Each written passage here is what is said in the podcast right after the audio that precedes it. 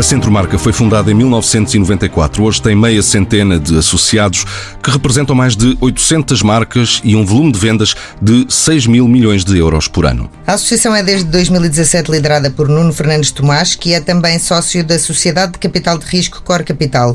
Entre outros cargos, foi vice-presidente da Caixa Geral de Depósitos, é um militante destacado do CDS e foi secretário de Estado dos Assuntos do Mar no governo de Santana Lopes. Nuno Fernandes Tomás, eh, bem-vindo, obrigado por ter aceitado o nosso convite para esta entrevista. Qual tem sido o impacto da pandemia uh, nas vendas das empresas de produtos de marca? Ora bem, boa tarde aos dois e obrigado por, por me terem aqui outra vez. O impacto foi. Bem, 2020 é um ano que marca e deixa marcas, uh, claramente. Eu acho que é um fenómeno que a gente vive uma vez nas nossas vidas, é de uma magnitude brutal. E o impacto no, nas empresas associadas a Centromarca foi um impacto assimétrico.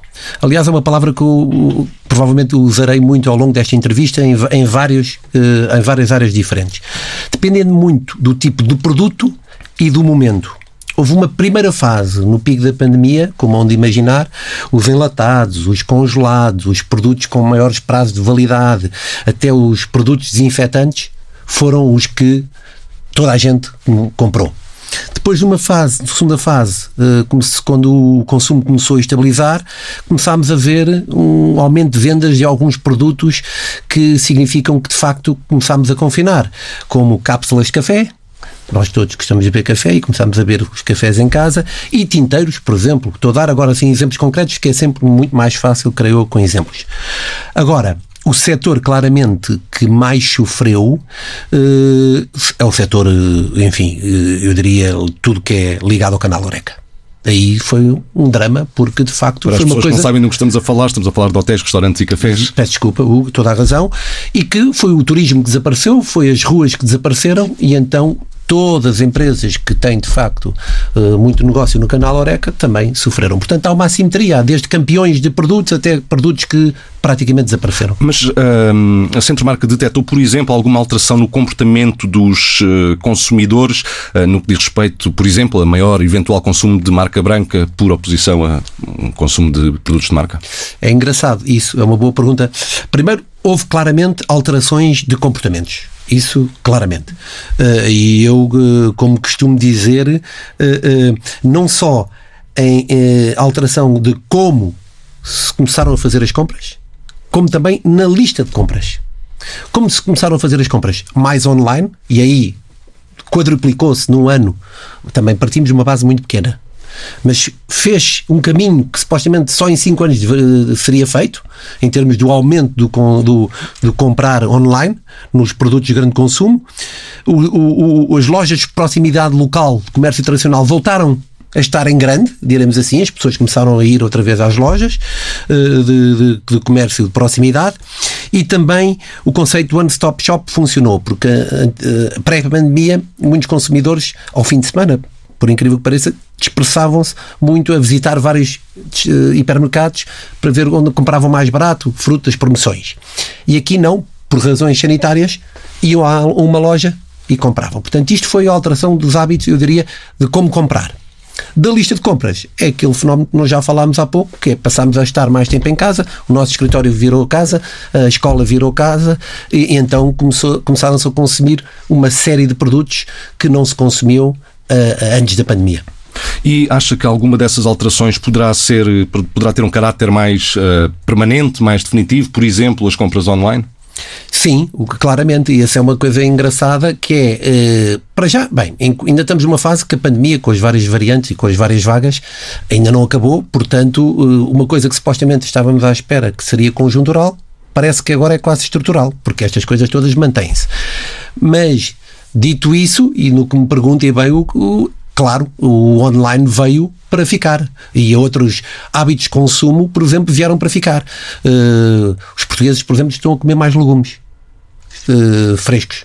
É uma tendência, como outra qualquer, mas estão mais preocupados com alimentação saudável. Já era uma tendência que estava a acontecer e foi acelerada, como outros fenómenos já estavam a acontecer e que também foram acelerados na, na, na pandemia. E qual foi o impacto uh, nas próprias empresas? Por exemplo, houve muita perda de emprego no setor? Não, dentro das associadas desse centro marca, vamos lá ver. Apesar de tudo, o setor do grande consumo uh, uh, alimentar, e agora, enfim, que é uma parte, mas é uma parte considerável, cresceu 8% no ano.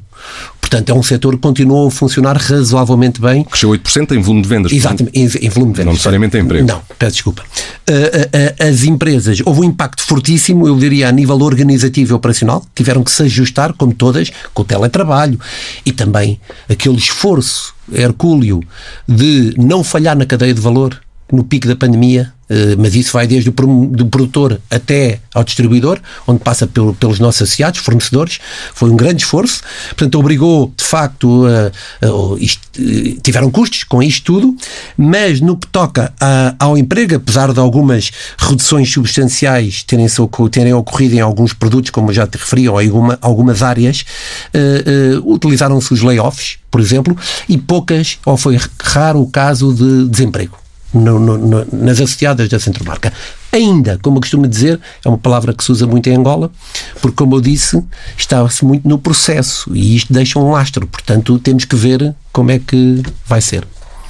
Apelando agora à sua experiência enquanto administrador da, da Caixa Geral de Depósitos, o fim das moratórias, que já vamos assistindo a, a uma parte agora em março, assistiremos ao resto em setembro. Um, é um fenómeno que pode acrescentar crise à crise que já existe e que se vai despertar ainda mais nos próximos tempos? Isso é uma boa pergunta, Johnny, e muito, eu diria, pertinente, dado o timing. Eu acho que o fim das moratórias, e já está a acontecer na próxima quinta-feira, uma parte das moratórias das famílias, uma das parte, privadas. Exatamente, das privadas. Eu acho que é um momento de um reality check para a economia portuguesa, para ver o que é que vamos ver. Infelizmente, vamos ver algumas situações complicadas. Mas poderá ser um exemplo para as moratórias que acabarão em setembro e, portanto, permitir ali algum.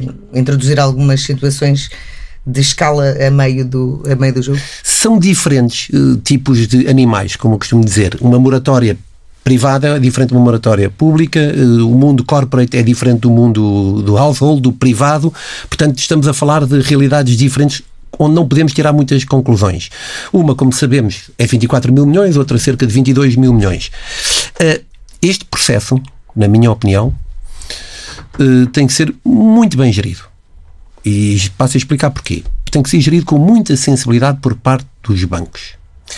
Eu estou confiante porque, como a Joana disse bem, eu estive nos bancos numa altura também nada fácil, mesmo muito, muito difícil, na crise de 2011 2012, em que nos ensinou a como reestruturar financiamentos, como de certa maneira empurrar com a barriga. Que é o que eu acho que vai ter que acontecer outra vez depois ou no final das moratórias. Ou seja, um alargamento dos prazos das moratórias. Não, porque eu gostava que sim. Eu gostava que houvesse o tal alargamento uh, do. Todos gostávamos, acho eu. Do alargamento do prazo das moratórias, porque no fundo nos daria mais tempo para digerir a crise e esperar por um momento de recuperação. Mas não estou em crer que vá acontecer. Até pelo que eu sei, a EBA não está muito disponível para esse alargamento. Portanto, mais uma vez, os bancos vão ter que ser muito cuidadosos como vão fazer este processo. Eu estou confiante porque os bancos hoje em dia têm outra robustez em termos de capital, Portanto, tem uh, basicamente outro ensinamento ou aprendizagem para fazer este processo que eu acho que é muito importante. Agora, como consequência, vamos ver tais reestruturações de financiamentos e um aumento de rácio dos NPLs, dos Non-Performing Loans. Crédito mal parado. Mal parado. Pronto, peço desculpa porque este é os inglesismos que muitas vezes usamos e depois já nem sabemos falar como deve ser. Mas acredita que nesta fase em que, nesta primeira fase de final das moratórias, portanto que diz uh, respeito diretamente às famílias, poderemos assistir aqui a situações dramáticas ou os bancos terão capacidade para analisar situação a situação os casos e, e ter ali alguma. Eu estou em crer que os bancos, os bancos vão ter sensibilidade para analisar caso a caso e, e, e fazer, eh, enfim, e, reestruturarem o que puderem reestruturar. De forma, atua... desculpe, de forma a amenizar o mais possível a dor às pessoas. Com certeza. O, a Caixa atua em concorrência com, com os bancos privados, mas tem obrigações especiais por ser um banco público. Este, este modelo é um modelo de futuro ou eventualmente vamos ter de voltar a pensar na privatização da Caixa, que é uma das eternas discussões deste país? Isso é uma pergunta que, que eu tenho sempre cuidado a responder. Tenho que medir bem o que vou dizer, uh, pelas funções que eu tive na Caixa Geral de Depósitos e também para não cair em algumas incoerências. Primeiro gostava de dizer uma coisa, se me permitirem. Fico muito contente que a Caixa Geral de Depósitos esteja hoje mais confortável em termos de rácio, mais, eu diria, uh, à vontade, uh, porque dei muitos anos da minha vida profissional àquela casa, foram anos muito difíceis, momentos difíceis, e gosto que, que, que a Caixa esteja bem. Dito isto, quando falo da Caixa, o que é que eu quero dizer para não cair em coerências? Eu, ao longo de muito tempo, eu sempre defendi uma Caixa Pública. Contra todos os meus amigos, ou oh, todos não, a maior parte dos meus amigos e, e, e, inclusive da minha área política. Eu sempre defendi uma caixa pública porque vi razões para haver uma caixa pública. E ainda defende?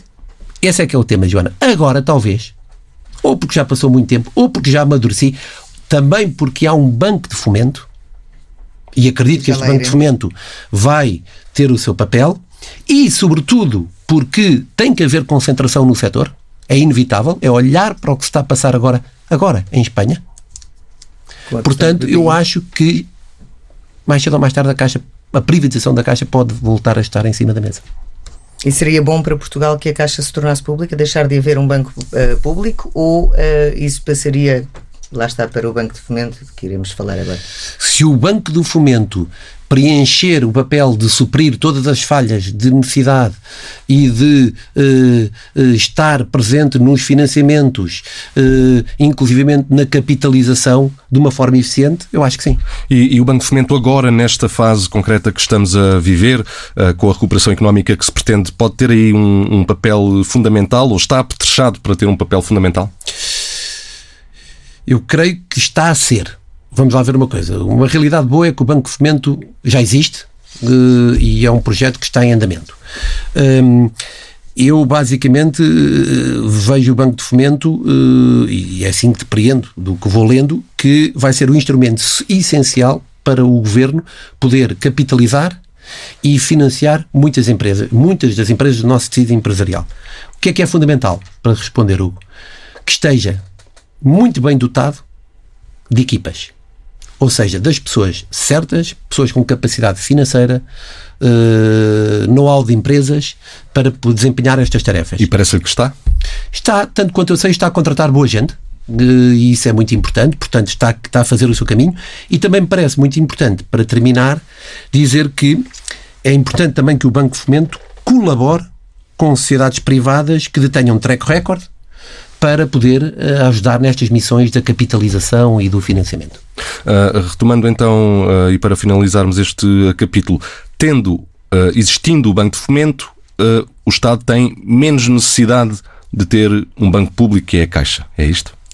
É também. É também. Eu acho que já lhe respondi isso. Uh, vamos então falar do, do, plano de recuperação e resiliência. Na sua opinião, está uh, bem desenhado ou concorda com uh, críticas de muitos setores que, devia, que dizem que devia estar mais focado no setor privado, nas empresas? Pois, o plano de recuperação e resiliência é o tema da ordem do dia. Também vou ter que ter algum cuidado aqui, deixe-me pensar como é que eu vou, vou, responder. Primeiro, para mim, eu olho para, o, para PRR, vamos assim chamar, como uma forma ou como um instrumento para aumentar o crescimento económico em Portugal, para, eh, no fundo, recuperar o atraso da economia portuguesa e também, como função por qual foi criada, para, eh, no fundo, fazer face aos danos da pandemia. Dito isto, eh, não começa muito bem e não é por culpa do governo, é por causa da Europa. Porque tarda em chegar ao terreno. E aqui há um tema. modelos de aplicação bem diferentes na Europa, na Alemanha, por exemplo. Exatamente, mas aí, aí, é que está o, aí é que está o tema, e o busilis, é que, uh, uh, vamos lá ver uma coisa, volto a falar da palavra-chave desta crise, assimetrias.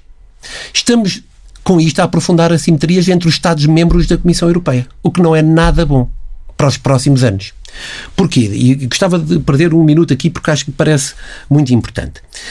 Ao demorar estes planos irem para o terreno, os Estados-membros ou os países ficam entregues à sua capacidade orçamental para fazer ou trazer estímulos à economia. Houve duas alavancas para fazer para atacar esta crise. Uma monetária, estímulos monetários, e aí o BCE foi exemplar, da forma robusta e rápida que respondeu. E depois há a parte orçamental. E é aí que a Europa tem demorado. O que acontece?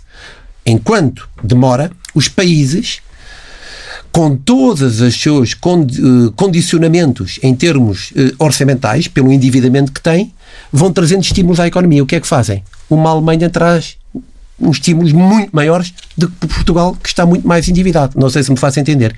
E isto é muito importante. Porquê é que eu quis focar nisto? Justamente porque isto era mais uma razão para que o PRR tivesse fundos mais orientados para o setor privado, para as empresas. Porque, de facto, o governo não tem tido possibilidade, o Estado não tem possibilidade uh, de, de, de, o fazer, porque sabemos mais cedo ou mais tarde que isto passa e daqui a dois anos, três anos, não sei precisar, voltamos à ortodoxia das uh, finanças uh, e da disciplina das finanças. Portanto, este jogo é muito importante. Perguntou-me o, contra o, quanto ao desenho. O desenho, vamos lá ver uma coisa, o desenho é o que é, uh, iriam sempre haver críticas, muitas críticas, independentemente de qual fosse o plano. Uh, uh, mas eu tenho uma, e forte, que é da recapitalização. E é o da insuficiência do que está consagrado à recapitalização. Porquê? É uma cruzada que me diz muito a mim, pessoalmente, é uma cruzada que eu assumo há muitos e muitos e anos. E é de resto um problema crónico da economia portuguesa. Eu diria mais. Eu odeio a palavra porque sou hipocondríaco. É o verdadeiro cancro da economia portuguesa. Ponto final. O capital ou a falta de capital no nosso tecido empresarial. Para nós termos ideia, mais de 50% das empresas portuguesas não respeitam um artigo 35 das sociedades, da, do Código das Sociedades Comerciais. Ajude-nos a perceber qual é o artigo 35. Portanto, cada metade do capital, se tivessem metade do capital, deveriam, deveriam ter que ser diluídas. Mais ou menos assim, uma coisa para não complicar muito, uh, simplificando uh, a linguagem. Portanto, repara uma coisa. Mas eu não estou a falar, até para desmistificar este tema, eu não estou a falar recapitalizar é tirar dinheiro. Não, eu não contei comigo para isso. Eu, eu aí sou muito claro. Não se trata de despejar dinheiro nas empresas. Eu estou a falar de injetar dinheiro com condições, melhorando os estándares de gestão e, nesta fase muito essencial, reconvertendo mesmo os modelos de negócio para as empresas fi ficarem preparadas para o período pós-pandemia, que vai ser um, uma realidade diferente. Não sei se me faço entender. Isto é um autêntico processo que eu chamo de regeneração de, e reindustrialização da nossa economia. E aqui pôs mais uma palavra. Regeneração é fundamental. É uma palavra para mim que é um mantra. Regenerar, aproveitar este momento único de ouro agora que temos para atacar este problema e regenerar a economia. E reindustrializar. É um momento de reindustrialização. Porquê? Porque vimos na crise que as cadeias de produção mundiais não vão ser como eram vão ser muito mais estreitadas. Vai haver o fenómeno de euroshoring. Portanto, é um momento único também de nós apostarmos nas nossas indústrias, porque há muito know-how e muita expertise em Portugal. E isso está ausente do PRR? Não está ausente. O montante, vão lá ver, o montante que está consagrado neste momento para a recapitalização, creio que é na ordem de 1,25 bilhões. Refirma essa bem, ideia, essa filosofia? Vamos lá ver uma coisa. Quando se está a pensar em injetar 4 mil milhões na TAP, uh, vamos ver se serão os 4 mil milhões, eu acho que uh, o montante que se fala de recapitalização é extremamente reduzido, porque deveria ser pelo menos 4 ou 5 ou 6 vezes maior. Uh, virando aqui para uma, uma parte que disse desta, deste plano de recuperação e da necessidade de recapitalizar empresas, poderão daqui desta crise surgir oportunidades para, lá está, alterar uh, o meio de funcionamento deste, deste, do nosso tecido empresarial, nomeadamente através de fundos de reestruturação, como é o da Core Capital? Os fundos podem ter um papel fundamental na recuperação? Podem e devem, na minha opinião, mas eu aí tenho que explicar muito bem uma, uma diferença. É que não se pode chamar, ou não se pode pôr tudo no mesmo saco. Chamava-se fundos de reestruturação a uns fundos que há uns anos atrás parquearam créditos dos bancos. Não, não é isso que eu chamo de fundos de reestruturação. Aqui Fundo. estamos a falar de uh, uh, fundos que entram, que melhoram, que tornam Isso as empresas mesmo, Jonas. Isso mesmo. É que faz uma diferença. Estamos a falar de um, de, um, de um modelo de negócio completamente diferente, se quisermos chamar. Estamos a falar de fundos que tomam risco nestas empresas para devolver estas empresas à economia se tiverem sucesso. Mas tomam risco. O que é que fazem? Injetam um tal dinheiro uh, fresco, trazem nova gestão, acompanham eh, estas empresas a nível de vários processos de optimização, de geração de cash flow, mas estão presentes Porque no final do dia, se não correrem bem, não vão ter sucesso e não vão ganhar. É uma realidade completamente diferente. E devo dizer que é com muito prazer que posso dizer que é isso que nós temos feito na Core Capital. A nossa dimensão, pequena ainda, ainda, se Deus quiser, havemos ser maiores um dia, mas temos estado a fazer com sucesso. E, e, e, e fazendo assim que se recuperem, uh, uh, uh, recupere know-how e expertise portuguesa, de forma a criarmos ou termos produtos de valor acrescentado, produtos e serviços de valor acrescentado que podemos, podemos mesmo internacionalizar. Quer dar algum, de forma muito sintética, algum exemplo concreto de um caso de sucesso que tenham atingido? Estou a falar agora de um que vai à cabeça, já falei, creio uma vez aqui sobre a Jaime da Costa, uma empresa no setor de energia.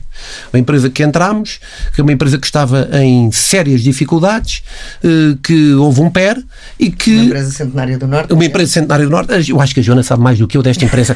Portanto, eh, eh, mas é uma empresa que, está a dar uma volta, justamente. E, esta, como outra, nós comprámos há pouco tempo uma empresa que tem uma cota de mercado muito grande, é o líder no, na produção de cogumelos frescos. Sousa Camp. Sousa Camp, que também estamos agora a ver eh, já os primeiros sucessos das primeiras medidas de reestruturação e, e, diria das outras. Portanto, é algo que tem que se fazer mais e mais e mais, não tenho qualquer dúvida. Pegando nesses dois casos precisamente, havia planos para outras empresas que já existem no mercado, gigantes como a Sugal, por exemplo, ou a Visabeira, eh, no caso da energia, para entrarem no capital dessas, dessas duas empresas precisamente que mencionou, a Sugal nos cogumelos, a, a Visabeira na energia. Essas entradas concretizadas concretizaram-se ou foram impossibilitadas pela pandemia ou atrasadas? Não, não, essas entradas eh, eh, concretizaram-se, aliás, foram co-investimentos, que nós chamamos de co-investimento, e que não só foi uma, uma solução muito inteligente eh, para, justamente, para as empresas, para os ativos, tanto para a Jaime da Costa como para a Sousa Campo, porque tanto a Visabeira como a Sugal, em setores obviamente diferentes, trazem know-how e, e acrescentam valor a, esta, a estes ativos. Portanto, trata-se justamente disto. Nós eh, também sabermos quando não ter, sabermos quando não, não ter a mania que sabemos de tudo. Não sei, agora tive alguma dificuldade em dizer isto, engraçado. Mas saber que por vezes ganhamos em trazer outros parceiros para cima da mesa, que não queremos tudo para nós, porque estamos disponíveis para dividir, desde que lá à frente o resultado seja o melhor possível. E foi justamente isso que fizemos nesses dois casos. E a Foram casos... não impossibilitou que esses, que esses processos avançassem numas empresas que estavam tão fragilizadas e que numa primeira fase nem sequer conseguiam aceder aos fundos, não é? Porque estavam em processos de recuperação. Exatamente. E isso, isso quer dizer, vamos lá ver uma coisa. A pandemia, uh, o que é que... A pandemia afetou afetou. O ano 2020 é um ano que afetou eh, as empresas, as participadas de quase todos os fundos e do, e do nosso também.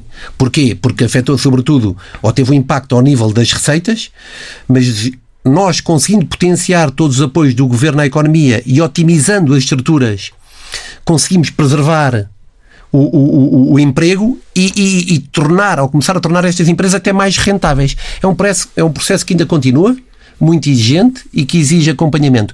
Mas isto é uma das coisas desta crise.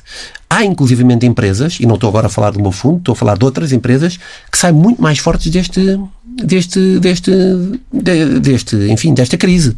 Porque tiveram que otimizar as estruturas e quando isto começar a recuperar, estão, como eu costumo dizer, que ele vai direto ao piandel. Por, por falar em recuperar e dando aqui um, um passo atrás uh, na nossa entrevista, uh, há, há, quem diga, há muitos analistas que acreditam que quando a pandemia estiver minimamente controlada, que haverá um boom do consumo e que isso pode ajudar de facto a uma recuperação. Uh, também tem essa ideia ou discorda? Tenho essa ideia, mas eu tenho essa ideia com um. Vou acrescentar só uma coisa nessa ideia. Eu acho que vamos assistir uh, ao mesmo fenómeno que vivemos nos anos 20, nos loucos anos 20.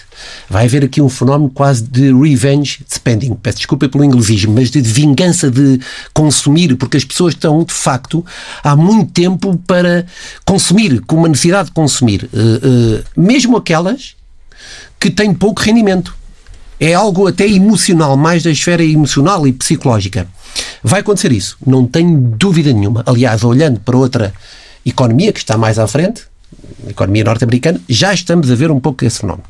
Mas eh, eh, depois, rapidamente, viremos à realidade, que não é nada fácil. Vai haver muita que perda é, de rendimentos. Vai haver muita perda de rendimento disponível e desemprego. Portanto, num primeiro momento, creio claramente que sim, que vai haver este fenómeno. E depois, vamos. O que eu estou dizer não é a coisa mais positiva do mundo, não sei se estão a reparar, quando gostamos de falar de recuperações em V, de recuperações em W. Não, eu nem sei qual é a letra que estamos a falar. Estamos a falar é que vejo ou prevejo, Deus queira que esteja enganado, não sou economista, mas gosto muito desta matéria, que acho que vamos assistir um prolongamento da. A crise vai ser mais prolongada do que queríamos. Vamos, um, para uh, terminar esta entrevista, a falar de um tema que sabemos que é particularmente uh, querido, que é o seu partido, o CDS. uh, esteve no governo em 2004 com Paulo Portas e Santana Lopes. O que lhe pergunto, já assim, a partir dessa, o CDS está em extinção? Não, eu já ouvi tantas vezes isso. Já, sabe quantas vezes eu já ouvi que o CDS ia morrer? Mais 10 ao longo dos tempos. Não, não, não está em extinção. Mas nunca com este contexto de haver outra, uma fragmentação de partidos à direita. Verdade. Estamos num novo contexto e não quer dizer que eu não esteja preocupado. Estou muito preocupado com o CDS. Mas extinção, não. A política, eh, a política tem uma coisa engraçada. Num ano em política acontece muita coisa. E o jogo vira de repente. Basta haver uma coisa que ninguém esteja à espera e normalmente acontecem, que as há, há, não são bruxas, mas há este tipo de acontecimentos na política que de repente o CDS já não está para acabar e até pode fazer parte de um futuro governo. Já assistimos disto várias vezes, se bem se, bem se recordam. E essa, essa reviravolta pode acontecer uh, com a liderança de Francisco Rodrigues dos Santos? Eu acho que ele está a fazer o caminho dele foi eleito uh, e, e, está no mandato, um, mas eu acho que mais do que a liderança do Francisco ou a liderança de um uh, outro qualquer que venha uh, eventualmente a seguir. Já vamos falar de outro qualquer. Oh, oh diabo, então pronto, sabem mais do que eu. De outro qualquer, seja ele quem for, o que eu acho é que o CDS tem que ter bandeiras bem claras de um partido de direita. Por exemplo, e, e tem hoje? Não, é isso que eu estou, é isso que eu acho que, que tem que se fazer, é esse caminho que tem que se percorrer. Eu acho que tem que ter bandeiras bandeiras como a segurança, bandeiras como combate às fraudes nas prestações sociais, como um discurso forte de, sobre a iniciativa privada, porque estes são os temas que, além da espumabedia, dizem verdadeiramente ao eleitorado do E CDS. esses temas não foram roubados por outros partidos da direita, por exemplo, pelo Chega? Talvez, mas quer dizer. Dois dos. Enunciou três temas. Sim. Dois deles são bandeiras do Chega: a segurança e as prestações sociais. Pois então tem que se roubar outra vez? É esse o caminho que tem que se fazer. A política é um jogo e esse jogo que tem que ser feito. E por isso é que os políticos têm que ter jogo de cintura para conseguirem fazer isso e irem roubar estas bandeiras. Agora, claramente, é este, estes temas são alguns dos temas que o eleitorado de direita do CDS sente identidade. Portanto, é aqui que eu acho que o CDS tem que trabalhar. Uh, o CDS uh, estaria mais bem entregue a uma liderança encabeçada por Adolfo Mosquita Nunes? Eu tenho muita dificuldade em responder uh, este tipo de, de perguntas. Porquê? Uh, porque uh, não gosto de fulanizar, é o termo, não sei, de, de, pessoalizar as coisas. O, conheço bem o Adolfo Mesquita Nunes e é um tipo brilhante. vamos lá ver, começo por dizer isto. agora, não gosto de dizer algo em detrimento de outra pessoa. Portanto, não, não gosto, não é da minha natureza. O Adolfo Mesquita Nunes, sim, de facto é um quadro importantíssimo de CDS. Seria um bom líder do CDS? Creio que sim, ele e outros eventuais uh, líderes. Uh, o CDS uh, eh, deveria caminhar no sentido ou disponibilizar-se para fazer uma geringonça à direita, que nunca foi verdadeiramente conseguida em Portugal? Eu creio que sim. Qualquer coligação à direita, o CDS deve fazer parte dela, desde que não viole os seus valores. É a única condição para que possa fazer parte dessa coligação à direita incluindo o Chega, por exemplo. Voltamos a um ano e meio atrás nesta pergunta. Tenho que perguntar ao líder do CDS. Eu já uma vez, uma vez arrisquei, eu, não, eu arrisquei-me a dizer o que iria acontecer e pelo visto acertei. Não agora, eu não vou cair na segunda vez de dizer, de responder a isso. Isso tem que ser o líder do CDS que responde. Nuno Fernandes Tomás, obrigado. Obrigado, obrigado, Jona. Vamos então agora ao comentário de João Duque. Olá, João. Tudo bem? Vamos começar Sim. pelos números que foram esta semana divulgados um, ehm, do déficit, que pela primeira vez uh, na execução orçamental de fevereiro, uh, pela primeira vez desde 2015, um, ehm, temos déficit nesta altura do ano. Isto é um sinal muito preocupante, é evidentemente efeito das, das medidas tomadas para, para a pandemia, para fazer face à pandemia, mas ainda assim é preocupante? Uh, não, o déficit este ano não é preocupante. Aliás, a meu ver, o preocupante é poupar-se no déficit como aconteceu em 2020, não é? E, portanto, uh, nós temos que perceber uma coisa. Uh, isto é uma situação absolutamente extraordinária que não há memória no espaço dos últimos 100 anos e, portanto, não estamos a falar de qualquer evento. Por outro lado, temos todas as condições para aproveitar um, o benefício que temos em termos de endividamento público, desde que façamos a seguir o exercício muito difícil que é, quando acabar o problema, começar rapidamente a treinar para voltar, digamos, ao estado onde nós estávamos. E isso é que vai ser muito difícil. Porque vamos, corremos o risco de ficar viciados nos apoios?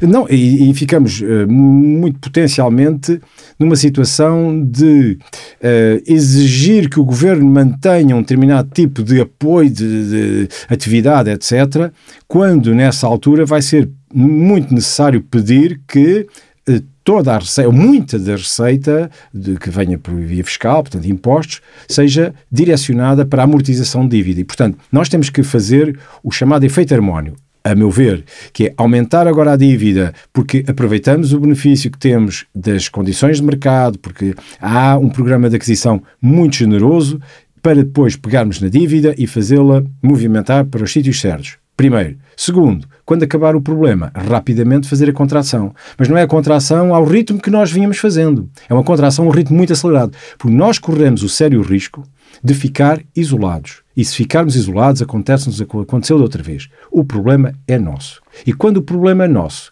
nós vamos ficar sem grandes apoios. Quer dizer, podem-nos dar uma ajuda, mas é uma ajuda que nos vai custar uh, sangue, suor e lágrimas, como já nos custou. Como a última. E o governo terá, terá essa noção ou, ou, parece que andamos aqui um bocadinho às apalpadelas? Eu, eu acho que o governo. Uh, tem essa noção, se bem que a estratégia do governo tem sido um bocadinho a contrária, que é não abusar do endividamento, apesar de anunciar muita coisa, muitos programas, muitas medidas, muitos milhões, mas acabar por não usar o endividamento porque tem receio depois de não conseguir uma digamos, uma reação favorável dos portugueses a um programa que depois tem que ser continuado. Isto não é ganhar a guerra, é depois reconstruir, não é? E, e agora nós estamos a usar uma, uma estratégia que é, bom, vamos tentar ganhar uma guerra, mas sem grandes destruições, para ver se depois a reconstrução não é tão difícil. E isso custa-nos uh, emprego e custa-nos muitos sacrifícios atuais. O ano passado, a execução orçamental ficou muito aquém daquilo que estava autorizado e isso obrigou, levou a que mais empresas uh, acabassem por uh, perder, não conseguiram faturar, não conseguiram vender e nós, apesar disso, conseguimos uma coisa que é um bocadinho estranha, que é não ter desemprego, mas não temos atividade. Portanto, é um desemprego encapotado que, aliás, já está a começar em janeiro a mostrar as reais garras, que é o emprego estava, o desemprego estava encapotado e sem atividade. Portanto, era preferível pôr as pessoas em atividade, gastando um pouco mais e cumprindo aquilo que era o orçamento autorizado. Nesta semana também assistimos a mais um discurso de Marcelo Rebelo de Sousa para renovar o, mais um estado de emergência. Um, Marcelo pediu vacinação em massa, testagem em massa, Uh, o discurso que estamos a ouvir, na verdade, há muitos meses e, e parece que não, depois não acontece. Os, os uh, prazos para a, para a imunização do grupo já passaram para setembro, eram no, no início do verão originalmente. Uh, como é que isto se pode, como é que se pode responder a este desafio? Bem, no meio disto tudo, eu acho que temos uma coisa muito favorável que é um verão. E o verão comparando o verão uh, com o do ano passado, o ano passado não tínhamos nada. Não tínhamos pessoas infectadas, não tínhamos vacinas a funcionar e sabíamos muito menos do que sabemos hoje sobre a pandemia, pelo que, mesmo que não consigamos ter o plano a ser executado de acordo com o timing previsto inicialmente, nós temos um benefício. No verão, aparentemente, a doença uh, cai muito em termos de propagação e efeitos. Pelo que Assim admitindo, o verão, pelo menos, vai nos trazer tréguas. Agora, o que é que é preciso preparar? Muito bem a, a reentrada da atividade, particularmente nas escolas, universidades, etc., e de, toda a atividade não sazonal, ou melhor, enfim, a atividade típica do, do, início do ano letivo. E, portanto, o outono, e isso obriga a termos preparados um banco de procedimentos e de testes e de e, meios que possam fazer face a essa, a, a essa necessidade. Porque sem pôr as pessoas na rua, com confiança, não há possibilidade nenhuma de podermos outra vez garantir a sustentabilidade das nossas pequenas e médias empresas que estão ligadas diretamente ou indiretamente ao consumo. Nós já vimos isso, já, já sabíamos, já evidenciámos, já, quer dizer, já não há mais nada para mostrar. Uh, para além de tudo aquilo que é a atividade do verão, que, que vai ser muito penalizada, porque ainda não temos os procedimentos. Se em cima do verão, que não vai ser o verão de 2019, claramente. Bem, enfim, até espero que seja um bocadinho melhor, já que 2000, do, de 2020. Mas sem os elementos que precisamos para arrancar em 2021 outono inverno, um, temo que eh, vamos entrar até potencialmente numa outra onda uh, da crise pandémica, o que seria desastroso. Será o fim do mundo. Um, outro caso que tivemos esta semana, uh, agora de barragens, não é? O, o ministro veio dizer que, um, não, que vendeu porque quis vender, porque até gosta que haja concorrência. Uh, uh, no entanto, a Agência Portuguesa do Ambiente tinha dado um chumbo prévio a, a essa operação. Quem é que tem razão no meio disto tudo? Ah, isto ainda vai ser uma, uma novela muito longa, uh, seguramente. Temos, de facto, uma informação interna que é muito comprometedora sobre áreas que, curiosamente, não são diretamente a sua responsabilidade. A APA não se deve preocupar com a valorização da, da transferência de valor nem até com as questões jurídicas. Acho que faz muito bem em preocupar-se e até denunciar ao Ministério Público se for essa a sua, a sua enfim, conclusão. Mas não é essa área da sua competência. Porque na área da sua competência, aquilo que o, a informação interna fez relevo são coisas que aparentemente se podem mitigar. Quer dizer, o novo concessionário pode pegar nas coisas e completar aquilo que há de completar ou fazer o que tem que fazer para as coisas ficarem direitinhas, de acordo com aquilo que era o plano original. A coisa muito grave que aparentemente se passa aqui é uma transmissão onerosa que levanta dúvidas sobre a defesa do interesse público pela diferença que vai entre um valor inicial de avaliação feito em 2007 e o valor atual da transmissão, que num caso chega a 33 vezes mais. E isso levanta suspeitas ao técnico que as faz reportar uh, superiormente, dizendo, no entanto, que, olha, convém fazer um estudo para ver se isto faz sentido. Ora bem, sobre o valor atual, eu parece-me que não há grandes questões a levantar. São duas entidades de interesse privado, Uh, e que, portanto, uh, transacionam um preço que, curiosamente, o próprio Estado não tem interesse em cobrir. Porquê? Porque muito provavelmente ficava com um problema nas mãos que não sabe gerir e mais, e ao tentar colocá-lo no mercado, se calhar até ia buscar menos. Portanto, não é esse o problema. O problema do múltiplo de 33 é está relacionado com o valor inicial e também, deve dizer-se, sem se fazerem contas verdadeiras. Porque para se fazerem contas verdadeiras há que saber qual foi o investimento feito entre 2007 e 2021 naquelas barragens para percebermos se de facto há assim uma variação tão grande de uh, preço e de uh, mais-valia. Muito bem, um último caso, um minuto só. O cargueiro que está encravado uh, no canal do Suez. O cargueiro tem de comprimento à altura do Empire State, Building. O que é que isto pode significar para o comércio mundial?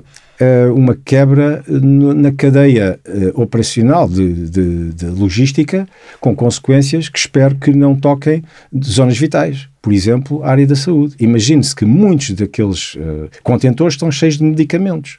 Ou de vacinas, por hipótese, não é? Sabemos que não, mas imagine-se, isto pode ser vital para quem precisa desses meios ou daquelas mercadorias que lá estão para fazer face às necessidades uh, emergentes, nomeadamente de saúde. Espero que não exista uma quebra nessa cadeia. Obrigada, João. A vida do dinheiro, aos sábados, com o Dinheiro Vivo, com o DN e o JN, e em permanência em tsf.pt.